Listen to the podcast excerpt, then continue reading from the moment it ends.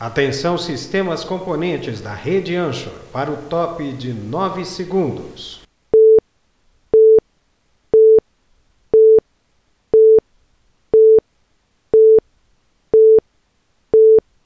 Programa liberado pela censura federal para este horário. Começa agora mais um programa Castor e seus escapes.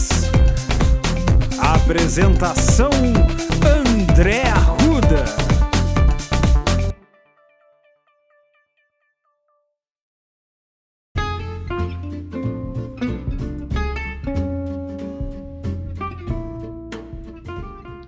Queridos amigos, sejam todos bem-vindos. Essa é a segunda parte. Eu não planejava fazer desse jeito.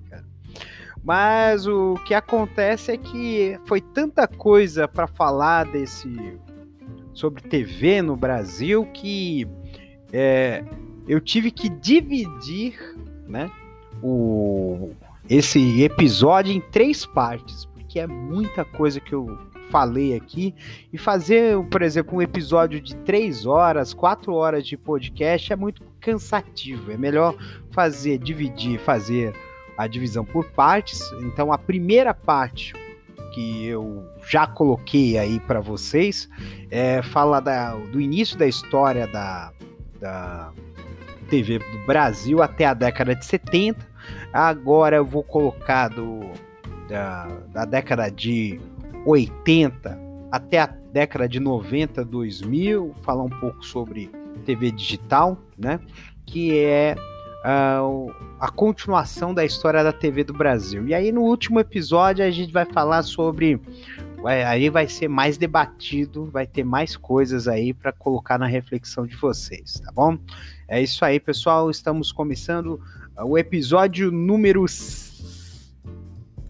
4 que na verdade é um grupo de episódios que fala sobre a TV brasileira. Eu vi o Brasil na TV, parte 2, está no ar. Castor e seus escapes. O transmissor da TV Tupi de São Paulo, a primeira da América Latina, foi lacrado pela manhã.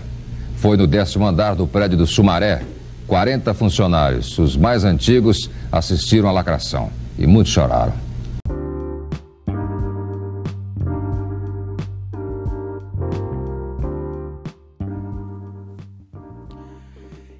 Vamos para a década de 80. A década de 80 foi o início de uma posição mais disputada. Acho que a TV brasileira começou a entrar em uma ebulição porque houve um, a entrada. Houve o crescimento de redes de televisão e houve também a entrada de redes novas que mudaram muito o panorama da TV brasileira, né? Houve um aumento da concorrência, principalmente em termos de redes, né? Uh, com o fim da TV Excelsior na, em 1970, com o fim da TV Tupi em 1980, havia espaços vagos que uh, poderiam ser uh, preenchidos. E isso uh, fez com que houvesse uma atração, uma concorrência né, entre emissoras, entre empresas, né? para que se atingisse, para que se tivesse obtenção de canais, né? Uh, havia uh, com o fim da TV Tupi havia vários canais vinculados a, associados, né?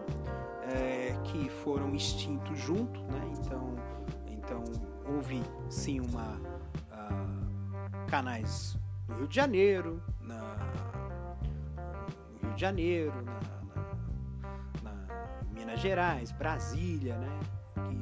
Que ficaram sem, sem uh, um espaço vago, né? De, de TV.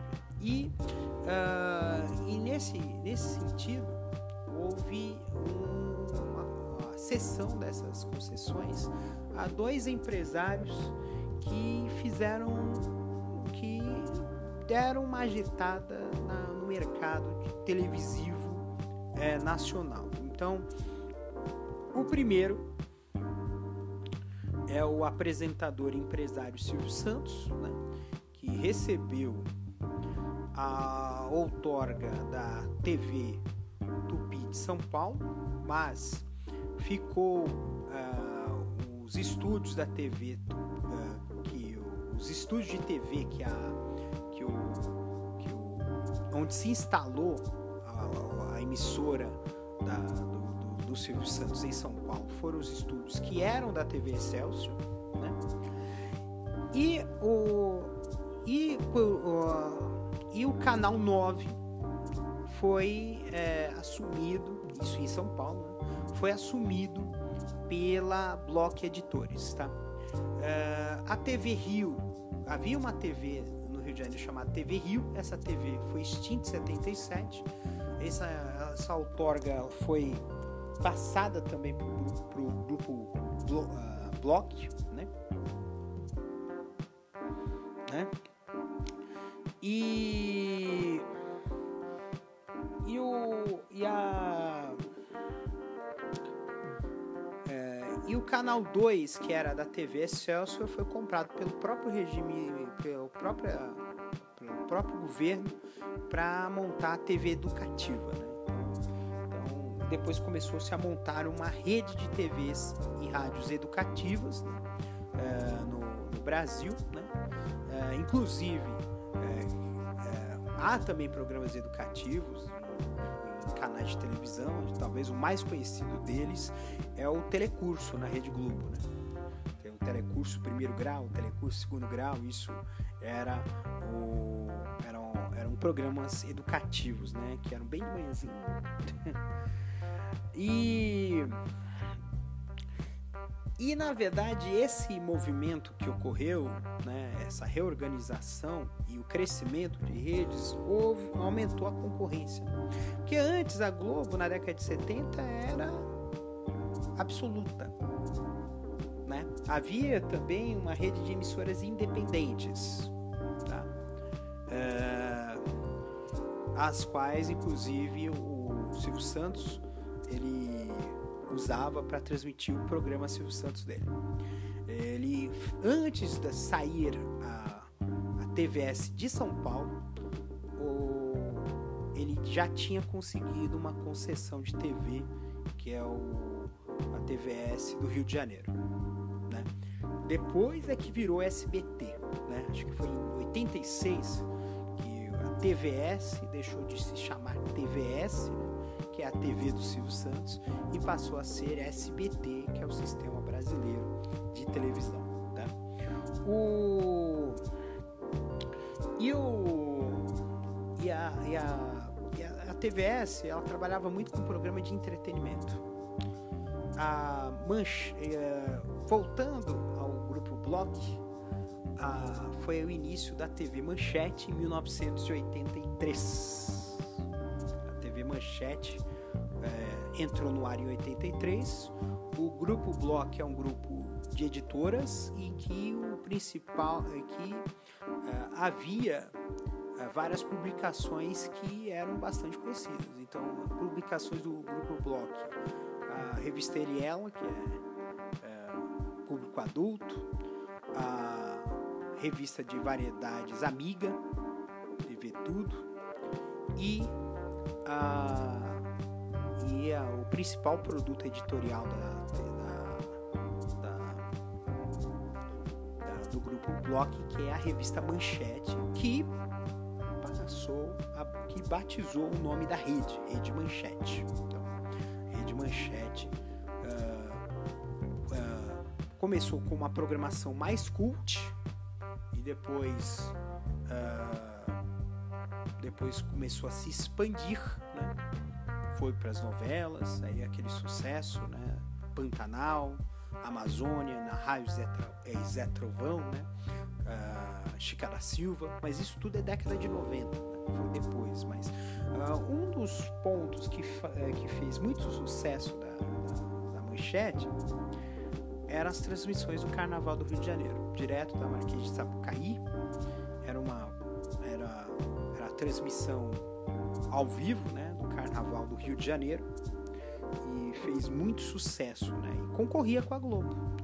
Então, na, na, na TV havia esse negócio de passar o mesmo programa em duas emissoras diferentes e passava o carnaval da o carnaval a transmissão do desfiles de carnaval do Rio de Janeiro na Globo, na década de 80 na Globo e na TV Manchete. E outro programa que fez uh, o que também marcou muita época na TV brasileira foram sem dúvida os programas de auditório, né? O programa de auditório do no Brasil, né? É, faz, fazem muito sucesso, não tanto, né? Uh, antes, né? Hoje você tem mais os reality shows, uh, uma coisa que é mais próxima do auditório hoje é Caldeirão do Hulk, programa Silvio Santos ainda, né? É, e, e, programas que tem mais uma cara de concurso, como The Voice, entre outros. Mas o, o, na década de, de de 80 era um turbilhão de programas de auditório. Então você tinha o programa Silvio Santos, você tinha os, pro, os programas do Gugu Liberato, então Viva a Noite, uh, você tinha o Perdidos da Noite, do, do Fausto Silva, você tinha o programa do Chacrinha, você tinha você tinha uh, o Clube do Bolinha na, TV Bandeirantes, né? você tinha o programa do Miele?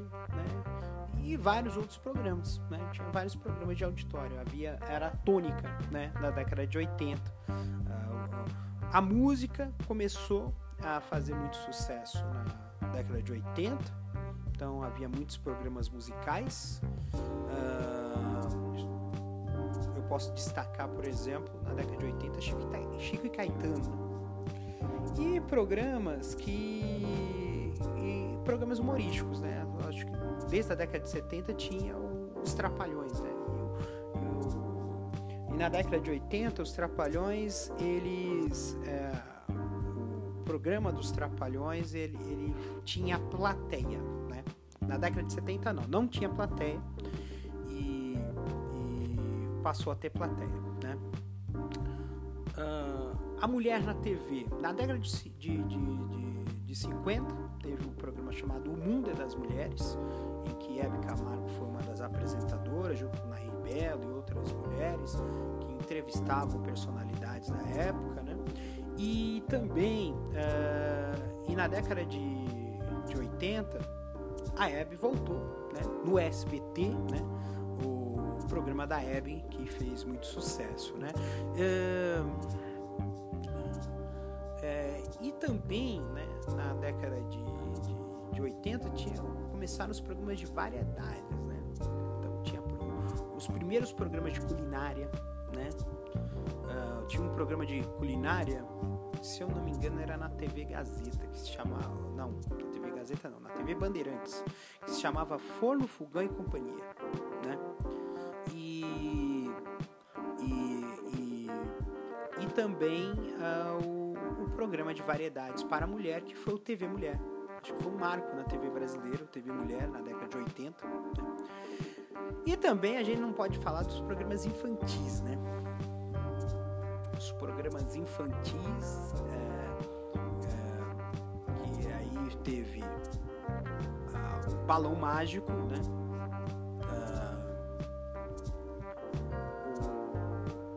O Ratimbum, programa da Xuxa, o show da Xuxa, o, o programa da, da Angélica, né? A Mara Maravilha, né? O programa do Fofão, né? Então são, eram programas que fizeram muito sucesso para o público infantil e tinha muito desenho. Nossa, a coisa que eu mais gostava era assistir desenho. Eu assistia desenho pra caramba. eu gostava de assistir desenho. Eu gostava do Pica-Pau, do Jerry, do, do é, só não gostava muito do Popeye. Né? Gostava. Mas tinha bastante, né? É, era maravilhoso isso. E e isso é que é, a década de 80 teve essa efervescência, né? De, essa concorrência fez com que houvesse muito mais coisa. Eu acho que era, era, muito mais cores, né? E as novelas, né?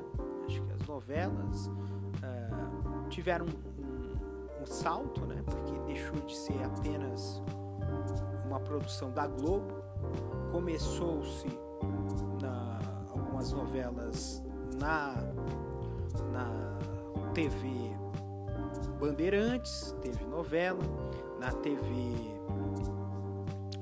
na TV ah, Manchete também teve novela. Novela teve em quase todas as emissoras de televisão. Tá? Uh, no começo, uh, o, o SBT importou novelas, né? trazia novela, inclusive do México, aquela história de novela mexicana era bem, bem de antes. Né? E, o, e, essa, e, e, e, então isso fez com que houvesse uma grande quantidade de produção. Né? Uh, eventos ao vivo, futebol ao vivo. Né?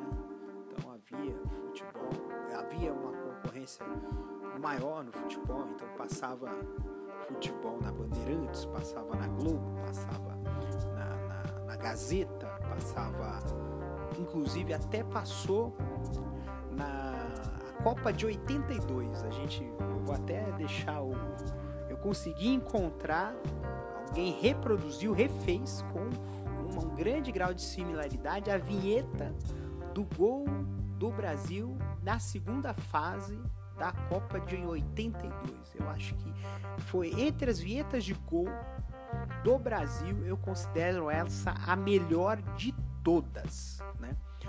E, e a narração de Luciano Vale. Luciano Vale era narrador da Globo, gente. E, e, o, e, a, e a transmissão da Copa de 82 não era exatamente. Era um pool de emissoras, era um conjunto de emissoras que fazia a transmissão.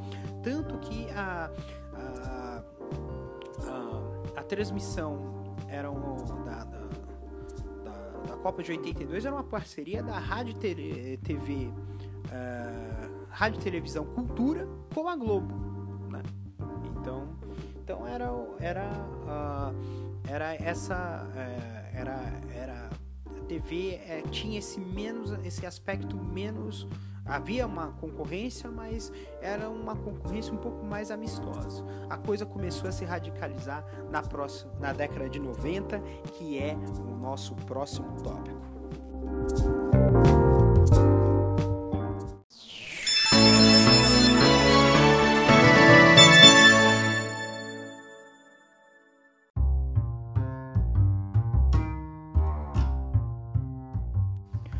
Chegamos à década de 90.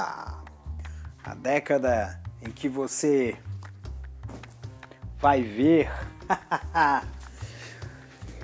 uma, um acerramento da disputa, sobretudo do meio do final para a década de 90. Aliás, eu não vou falar só da década de 90, eu vou emendar com a década de 2000, porque o, a década de 2000 foi a continuidade do processo de acirramento da audiência da década de 90, só que com um acrescento de elementos novos que, que vão colocar a coisa em voga. Uh, as redes de, de, televisão no Brasil já estavam consolidadas, né? Então você já tinha ah, algumas redes de televisão, ah, as redes, as emissoras educativas, né? Que começavam a se organizar para formar um pool, né? De emissoras que trocavam é, programas entre si, havia, era muito comum a parceria né, de TVE com TV Cultura e outras emissoras né, é, educativas no Brasil inteiro, né? É, e, o, e as redes comerciais no Brasil já estavam consolidadas. Então, uh, no início da década de 90, você tinha o SBT do Silvio Santos, tinha a Rede Globo, que era a que tinha o maior tamanho, por assim dizer, a TV Record, que começava que, com que inicialmente teve um tempo que pertenceu ao Silvio Santos, depois vendeu para o bispo Edir Macedo, né, da Igreja Universal do Reino de Deus, é, e investiu grande né, nessa emissora. Depois a, a TV Manchete, né, a rede Manchete de televisão e a rede Bandeirantes, tá? E haviam outros canais que localmente tinham o seu espaço, né? Então isso uh, fazia a diferença. E além disso, a década de 90 entrou uma nova faixa de canais, porque, a, porque desde o início da, da, da televisão no Brasil eram apenas 12 espaços de canais. E não era exatamente 12, eram menos né, ainda, né? Tanto que é, em São Paulo você tinha, eram sete emissoras somente, né?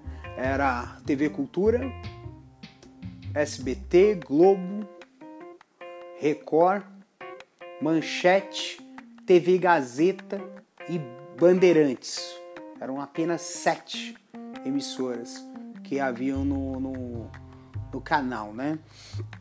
E, e, o, e a TV brasileira ela começou a entrar numa nova fase mais disputada com primeiro com a TV UHF, né? Os canais UHF começaram a ser liberados, né? As concessões de canais UHF, né? Então tinha o canal Mais, tinha o canal Uh, tinha o canal da Abril, tinha e, e, a MTV, né, que talvez seja o canal em que uh, foi o canal que teve mais destaque no, no UHF, né, uh, no Brasil, né, e, e marcou época, né, começou na década, década, no começo da década de 90, né, se eu não me engano, começou em 1990 mesmo, né? E depois é, foi, é, foi se expandindo, chegou até, se não me engano, 2008, quando encerrou né, as transmissões abertas e passou a ser é, uma, um canal fechado, ficar somente no canal fechado. Né? Era, na verdade, assim, o, a, o Grupo Abril tinha trazido, né? a, a MTV né, para o Brasil, mas a Viacom, que era a detentora dos direitos do nome, né, da marca MTV, é, estabeleceu como condição para que a MTV chegasse ao Brasil que o canal que não fosse é, um canal de TV fechada, fosse um canal de TV aberta. Né? E foi assim, né? É, então, com essas redes de televisão já estabelecidas, ah, havia começou-se uma concorrência maior, né? Então, então, ah, mas eram canais que tinham um pouco mais de especialidades. Por exemplo, o SBT é um canal de mais variedades, né? Um canal de de mais de entretenimento. Então você tinha algumas séries, você tinha uh, as novelas mexicanas, eram poucas produções próprias, né? Começou as produções próprias na década de 90. Primeira das primeiras novelas do SBT foi Éramos Seis, né? Que foi reprisada N vezes, né? O, é, teve e teve alguns sucessos que importaram, que fizeram muito sucesso. Carrossel, né? Programas de auditório, né? Eram muitos programas de auditório, né? Então, uh, o Viva a Noite dos anos 80, que marcou época nos anos 80 com o Gugu Liberato, foi substituído pelo Sabadão Sertanejo, que depois passou a ser Sabadão, né?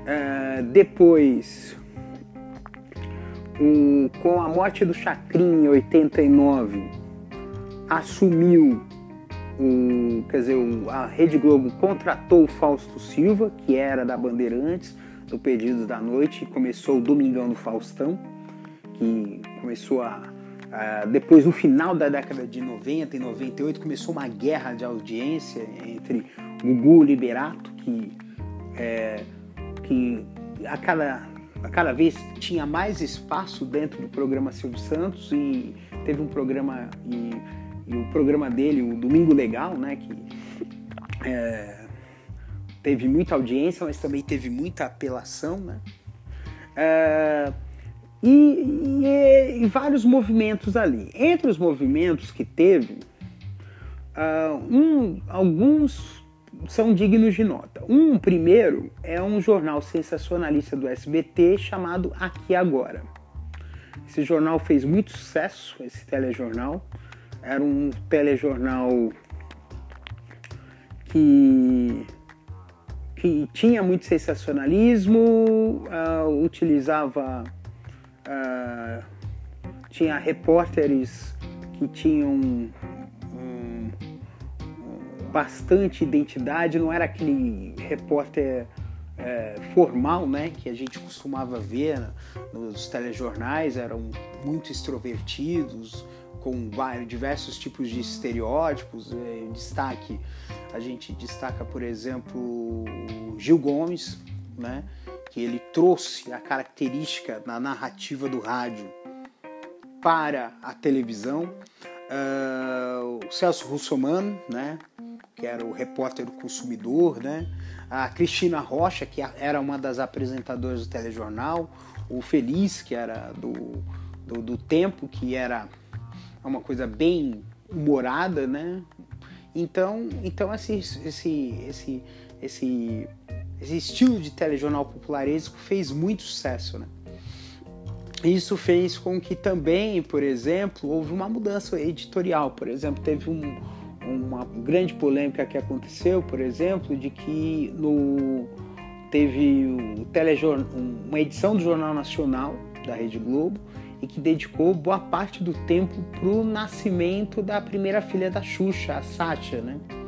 E, e foi bastante polêmico porque não era uma notícia de interesse público, mas o, o então editor do, do telejornalismo da Globo dizia que era uma, era uma informação de interesse do público, né? E, e isso gerou muita polêmica, né? É, e também, né, a, as novelas, né? Acho que a, a, a Globo nesse momento ele perdeu um pouco da hegemonia das novelas e uma das grandes responsáveis por isso foi a TV Manchete a novela Pantanal foi uma novela que desbancou a Rede Globo de televisão, né? Em termos de é, qualidade de imagem, história, narrativa e prendeu a atenção do público, é, conquistou recordes de audiência e, e passou a ser bastante assistida, né? É, a sequência, teve uma novela de sequência que foi Amazônia, Amazônia aí teve outra que é Chico da Silva, é, que aí já teve essa novela, ela, ela foi bastante erotizada, então era, ela passava no, no último horário, né? E, e o e o é, e, e o SBT trouxe uma novela importou uma novela do, do México chamada Carrossel, que fez muito sucesso e também arrancou pontos da, da Globo, né? É, então, então foi, foi, foi muito movimento né, da, da década de 90 para isso. Mas aí, o que, que a gente vai chegar no final da década de 90, vai começar um pouco da apelação. Havia programas jovens no, no, no Brasil, né, de programas voltados para o público jovem. Acho que o destaque da década de 90 de programas para o público jovem foi o, o, o programa Livre do Serginho Groisman, né? Ele era da TV Cultura, foi para para o SBT, era um programa que passava à tarde, depois passou à noite, depois à tarde. É, é, porque o Silvio Santos ele era muito doido em termos de programação. Ele, quando dava na tela, ele mudava o horário de programas, assim, né? E, o, e esse programa ele fez bastante sucesso com o público jovem, porque ele trazia pessoas que eram entrevistadas pelos próprios uh, pela própria plateia, recebia perguntas da plateia, né? E isso é, gerava diversos, diversas situações interessantes, algumas perguntas um pouco capciosas do público, então é, geravam, uh, uh, eram coisas muito interessantes que faziam, né? Então é um programa que atraía muito o, o, jovem e tinha muitas atrações musicais, né? Nele a, teve um programa especial dos Mamonas Assassinas em 2000, em 1995, né? É, um pouco antes do acidente, né? Que ritmou eles, né? Que gerou uma comoção nacional. E e, e depois começou a ter uns programas mais jovens, mas que teve um público uma, um pouco mais de apelação. Né? Então, uh, o programa H do Luciano Huck foi um deles. Né? É, nele tinha algumas personagens um pouco eróticas, como a tiazinha e a feiticeira, né? que é, o, o programa foi sub. O, quando o Luciano Huck foi contratado pela Globo, a Globo ele promoveu uma compra de diversos artistas né, que estavam na concorrência. Então comprou o Luciano Huck, comprou a Angélica, comprou o, o, quer dizer, contratou, né? Comprou não, contratou, né? É, retirou, né? É, tirou da, do SBT o, o Jô Soares e o, Luciano, e o Serginho Groisman, da, e a Angélica, da, da, da, da Record tirou a Ana Maria Braga, né? E da Bandeirantes tirou o Luciano Huck no final da década de 90. Teve outras contratações também, mas essas foram as mais destacadas, né? E, e, o, e esse, isso foi um movimento que foi para a década de 2000, né? E, o, e o que ocorreu aí, né, dessa, dessa, desse movimento todo, né, da, da, da TV, né, é que começou uma apelação muito grande, né? Uh, o Ratinho, ele era do da Record, saiu da Record e foi pro SBT, né? E o programa do Ratinho começou a também fazer pontos de audiência, mas era muito é, comédia pastelão, é, é, sensacionalismo e é, sensacionalismo e briga, confusão, era uma coisa assim que, que o, público, uh, que era bem baixaria mesmo, mas o, o, público gostava e era muito popular. Né? Uh, o, e conseguiu ganhar várias vezes da, da, da, da, Rede Globo. Né? Então, então então era algo que dava ibope. Na verdade, o, o final da década de 90 foi o topa tudo pelo ibope. Então você tinha muito sensacionalismo de todos os lados para conquistar pontos de audiência, né? Então isso é, tá, trouxe reflexos, né, para os anos seguintes, né? E a gente tem que destacar também o que no, a década de 90 foi também representado, foi a ascensão, né? foi o auge e o, o declínio e a, a ruína da TV Manchete. Né?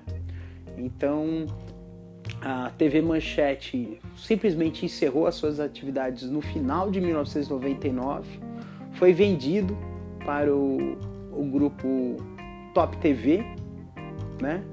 É, e aí então a Rede TV substituiu a TV Manchete, né? É, foi diferente, por exemplo, da situação da, da, do Excelsior, né? da TV Excelsior e da, da, e da TV Tupi, que foi uma coisa dramática, porque foi o encerramento das transmissões com lacração de transmissores.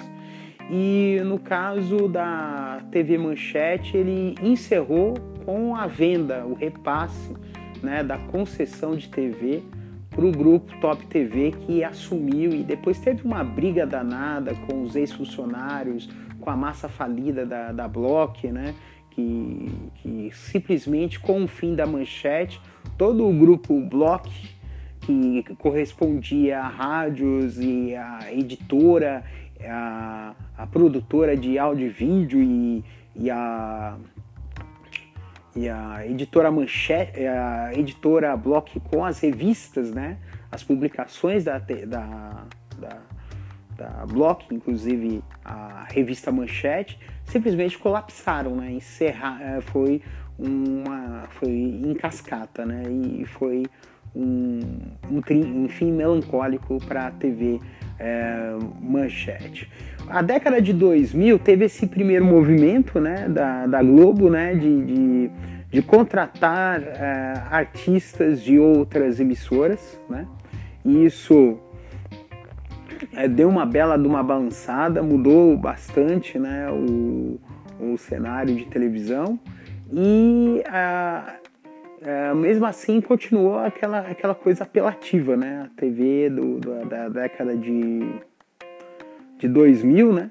É, mas na década de 2000 também introduziu um novo programa. O, a Rede TV contratou o, os, os artistas da Jovem Pan do programa Pânico, né? E esse programa que passava aos domingos passou a ser o programa mais assistido, né? Porque, mas era um programa que tinha um pouco de é, é, sensacionalismo em cima das celebridades e subcelebridades, humor escrachado, um pouco de sexismo e muito jackass, né? Muito humor jackass, né? Você não sabe o humor jackass é aquele que é baseado em pegadinhas, é, é, pessoa, é, acidentes domésticos, né? É, o que a gente chama de pranks, né? Que é, é zoar a pessoa, entendeu? Então, então é, era esse tipo de, de, de, de, de programa que passava, né? E fez muito sucesso entre os jovens, né? Também na década de 2000 teve o, uh, outros programas né, de, de, de TV, né, uh, de diversos tipos, né, uh, e isso fez com que a TV ficasse bem movimentada, né, manteve-se a questão de redes, né, é, aumentou-se a concorrência porque aumentou, começou a entrar mais canais, e um dos pontos que, que começou a entrar muito em voga dentro da, da TV é, começou no final da década de, de 90, né? Quer dizer, começou na década de 90 com aqueles programas infomerciais, né? Que são os eram, é, eram aluguéis, eram de programas, eram alugados os horários, né? de, de, de televisão inicialmente para programas de vendas e depois para as igrejas, né? E houve um aumento muito grande nisso, né? É, é, havia alguns canais cult que fizeram muito sucesso. Além da MTV, tinha o canal 21, né? Uh, o HF, que era do grupo Bandeirantes, né? É, tinha o canal Shop, é, Shoptime, não, Shoptime não, era o Red Shop, né? Red Shop, que era o canal de, de vendas, né? E, e houve uma maior variedade de programas. E começou-se aos poucos o, a ter uma grande. Uh, os, a programação começou a se expandir, né? E algumas emissoras de televisão começaram a programação ser ininterrupta, né? A Globo, a, a, a Bandeirantes, né? O SBT, então começaram a ter muitos programas à madrugada, né? Uh, a, o SBT além desses dos programas de auditório, começou a, a fazer muito filmes, filmes. É, fez acordo com grandes produtoras de cinema a, dos Estados Unidos, né? E, e, e, houve uma grande, um grande advento de filmes, né? E com o contra-ataque, o, o, a Globo, em termos de cinema, começou a apostar na produção doméstica, né? Então, filmes nacionais começaram a ser exibidos, né, com maior em maior quantidade, né? Um filme que até hoje todo mundo gosta de assistir é o, o filme é, do Alto da Compadecida, né? É, a última montagem, se eu não me engano, de 2004, né? É, foi um, uma montagem que é bastante popular, né? Do, é, e e fez muito sucesso. Não poderia deixar de citar uh, em um Sai de Baixo, né, na Globo, que é uma, um humor que é parecido com o que foi no final dos anos 70 veiculado na Bandeirantes, que é a família Trapo. Uh, era, é uma peça de teatro gravada né, e, e com plateia, né, era uma produção com plateia e que tinha o Tom Cavalcante, tinha o Miguel Falabella, né? a Aracibara Barian, né? É, o é, Paulo Gustavo é, e, e a, a, e a Cláudia Jimenez, né? que foram o primeiro elenco né, desse, do Sai de Baixo. E que fez muito sucesso também, né? É, passava as noites de domingo na Globo, né? E, e, e, e o, o final da década de 2000 foi o surgimento da TV digital, tá? Então, então a TV digital no Brasil foi inaugurado de fato é, no final de 2007, é, final meio de 2007, eu não lembro. Eu acredito que foi antes do Pan-Americano do Rio, 2007. E, e, e fez um destaque porque era eram imagens de altíssima definição, som digital, né? E, e, e era uma imagem de altíssima qualidade. Mas eu vou falar sobre essa questão da TV digital no próximo bloco, porque esse, esse próximo bloco eu vou falar só sobre TV digital.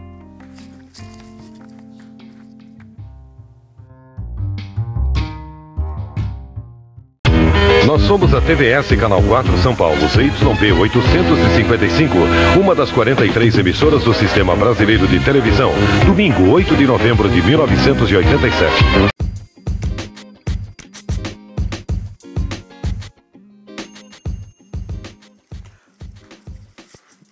Dois mil e sete foi o início de uma nova era na TV, foi o início da TV na era digital. Na verdade, testes de transmissão digital já tinham ocorrido já cerca de nove anos antes. Na Copa de 1998 foi os testes de transmissão digital, mas era um outro tipo de padrão, não era o padrão que seria aceitado, seria adotado no Brasil. O padrão adotado de TV digital no Brasil foi uma variação do sistema japonês, né? Ah, que passou a ser rebatizado como ISDB, né? É, esse sistema de, de, transmissão, na verdade, tinha uma disputa de padrões é, em que haviam três padrões. Esse que era o padrão japonês, né? o padrão europeu né? e o padrão americano. O padrão americano ele já tinha sido descartado, né? porque o o objetivo do governo na época era, uh, era oferecer um, uma, um sistema de televisão no Brasil que pudesse ser portátil, ou seja, que pessoas uh, usando dispositivos pequenos, portáteis, pudessem assistir aos canais e também tivesse suporte a uma TV, uma mídia mais democrática, ou seja, pudesse é, permitir que emissoras públicas e comunitárias pudessem transmitir os seus conteúdos sem a necessidade de um, de um equipamento assim mais é, pesado. Né? É claro que hoje as tecnologias de vídeo baratearam bastante, né?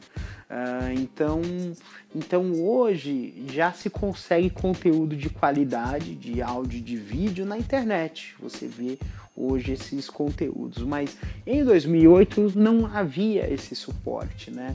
É, eram poucos os dispositivos para gravar em alta definição e eram caros, né?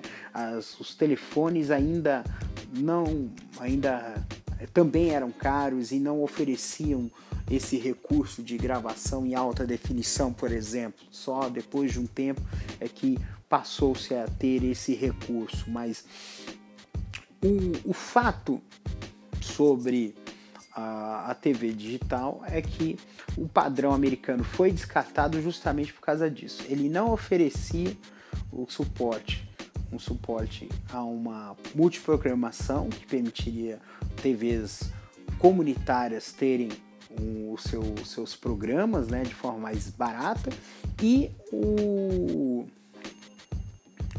e a, a e não tinha a possibilidade de transmissão móvel. Né?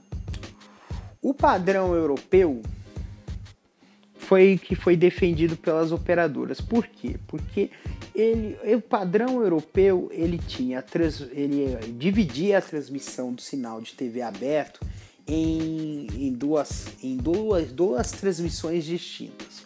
Uma transmissão para os dispositivos fixos e outra para o dispositivo móvel, usando as antenas de celular. Então, as pessoas assistiam TV usando o sistema de celular, né? E o padrão japonês era o que era defendido pelas emissoras de TV, porque elas não dependiam o sinal móvel e o sinal uh, o sinal convencional que é transmitido nas TVs não dependia desse desse dessa de, das operadoras, né? Então ele, ele o o sinal os dados eram divididos, né? Os dados transmitidos pela TV eram divididos em segmentos. Eram 13 segmentos e um segmento desse, desses 13 era utilizado para transmissão móvel. Então poderia usar TVs é, portáteis ou dispositivos que ligavam no computador e, ou, ou ou até mesmo celulares com suporte a esse tipo de transmissão para assistir os conteúdos gravados e assistir os conteúdos de televisão sem a necessidade das operadoras. E foi esse o escolhido. A gente sabe que politicamente as TVs têm força, tá? Politicamente as TVs têm força, tá? Uh, até mesmo porque boa parte de canais de televisão e rádio no Brasil são controlados direto ou indiretamente por políticos, né? Então essa força, uh, esse lobby fez com que a transmissão de TV uh, fosse fosse determinada a forma como a TV digital foi, foi feita fosse determinada uh, pela, pela por essa influência da, das televisões, né? das emissoras de TV. É, depois verificou-se que tinha um, um, risco de uma interferência nos cana no, no sinal de 4G depois descobriu-se que tinha um problema de interferência no sinal 4G. É, tanto que alguns canais do espectro do ISDB não são utilizados. Alguns canais não são utilizados, talvez por conta disso. E também tem os dispositivos atuais, eles têm filtros tem filtragens, sistema de filtragens que faz com que não não receba esse risco de interferência no sinal. O sinal digital é 880. Ou pega 100% ou não pega, simplesmente. Ou pega de forma capenga, falhando o sinal, interrompe o sinal, entendeu? E, e ele utiliza o canal, os canais digitais, inicialmente eles estavam utilizando totalmente o espectro do UHF. É, agora o espectro do VHF também pode ser utilizado, mas é, há ainda uma possibilidade de, de esse espectro que era do VHF ser destinado para, para a comunicação 5G. Então essa poderá ser. Uh, essa é a, é, é a tendência né, a ser utilizada. E, o, e os canais é, digitais também eles têm suporte ao, ao que a gente chama de interatividade. Tá? Então a interatividade na TV digital era um sistema chamado Ginga. E aí isso é Uh, ao contrário da, da, da, do sistema de TV no Brasil ser o sistema japonês, nipo brasileiro, né? Em que foi o sistema japonês com uma adaptação brasileira, porque há uma adaptação brasileira em termos de codec de vídeo, tá? Porque os codecs de vídeo uh, utilizados nas transmissões japonesas do ISDB é, são codecs mais antigos baseados no MPG2. E os codecs, o MPG2 é a mesma tecnologia, para você ver, é a mesma tecnologia do DVD, tá? Do DVD, do vídeo CD. E, e é, tem uma taxa de compressão mais. É, é ela comprime menos, né? Então, para man mandar, é, precisa mandar mais informações para ter um vídeo de melhor qualidade, um áudio de melhor qualidade. E o Brasil ele utiliza o sistema do MPG4, que é um sistema mais moderno, é um sistema que tem uma taxa de compressão mais alta, uma melhor qualidade de áudio e vídeo, então isso faz com que haja uma melhor uh, até mesmo a possibilidade, tanto que a, a própria Rede TV fez um teste, né? De, de fazer um subcanal em 3D, né? O, quando começou, as trans, quando começou a, a venda de televisores 3D, no início da década de 2010, a a Rede TV lançou uma versão do canal em 3D, né? Então foi um, um advento, né, da, da, da transmissão e, isso foi possível por causa de questão de codec, questão de dados, né? Que o, o, o, o sistema, a, o sistema japonês adaptado à realidade brasileira trouxe. Mas a interatividade, voltando à interatividade, é uma tecnologia totalmente nacional. Ele foi desenvolvido pela Universidade Federal da Paraíba, né? Uh, se eu não me engano, em, colaboração com. Eu não sei se foi a Universidade Federal do Paraná ou do Rio Grande do Sul. É, o que eu sei é que o, a tecnologia é totalmente nacional, foi desenvolvida em universidades públicas e é um e ele é, tem uma parte procedural, né, de, de, de, de, de código, né, é, e uma parte de uh, uh, uma parte que tem até a opção de utilizar a linguagem Java, ou seja, desenvolver aplicativos que você baixa pelo sinal da televisão. Então, esse tipo de interatividade é, foi inclusive reconhecido né, pelo, pela, uh, pela União Internacional de Telecomunicações, a ITU, né, International Telecommunications Unit, Union, uh, que é vinculada à ONU, né, é, como o como o sistema de interatividade é, oficial padrão para a TV digital, né? Então, então foi um reconhecimento, né, de um trabalho muito bem feito, né, por parte do, do Brasil.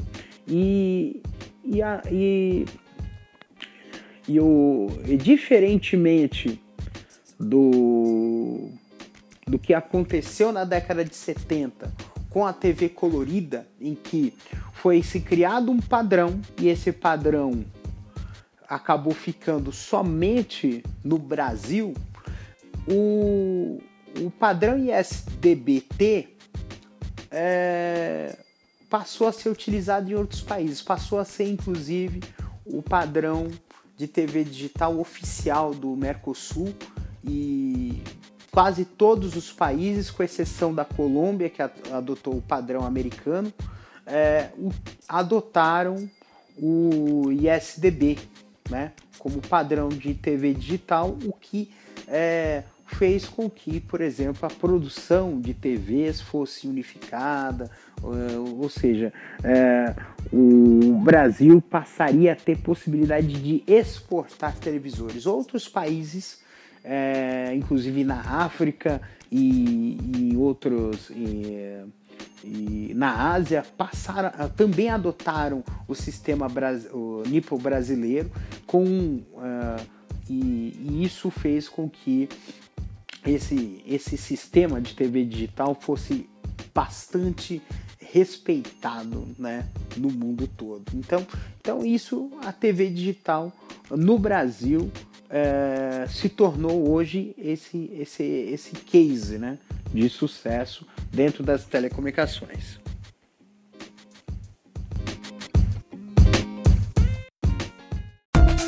Você acabou de ouvir Castor e seus escapes. Mais uma produção da Castor AMT.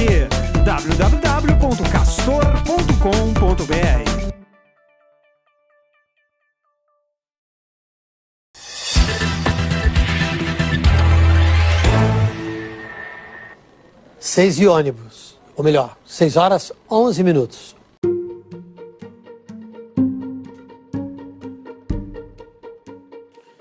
Espera um pouquinho.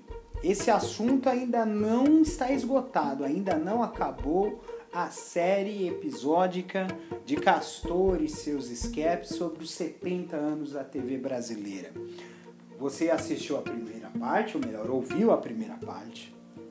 A acabou de ouvir essa segunda parte, ainda tem mais uma parte que está para ser lançado aí, que vai ter um, um pouco mais de debate em relação à TV brasileira, né? Vamos falar de, da, do jornalismo, do esporte na TV, da, da TV fechada, né? E também é, vamos colocar algumas perspectivas e algumas coisas que poderiam ter ocorrido com a TV no Brasil e que ainda não ocorreram.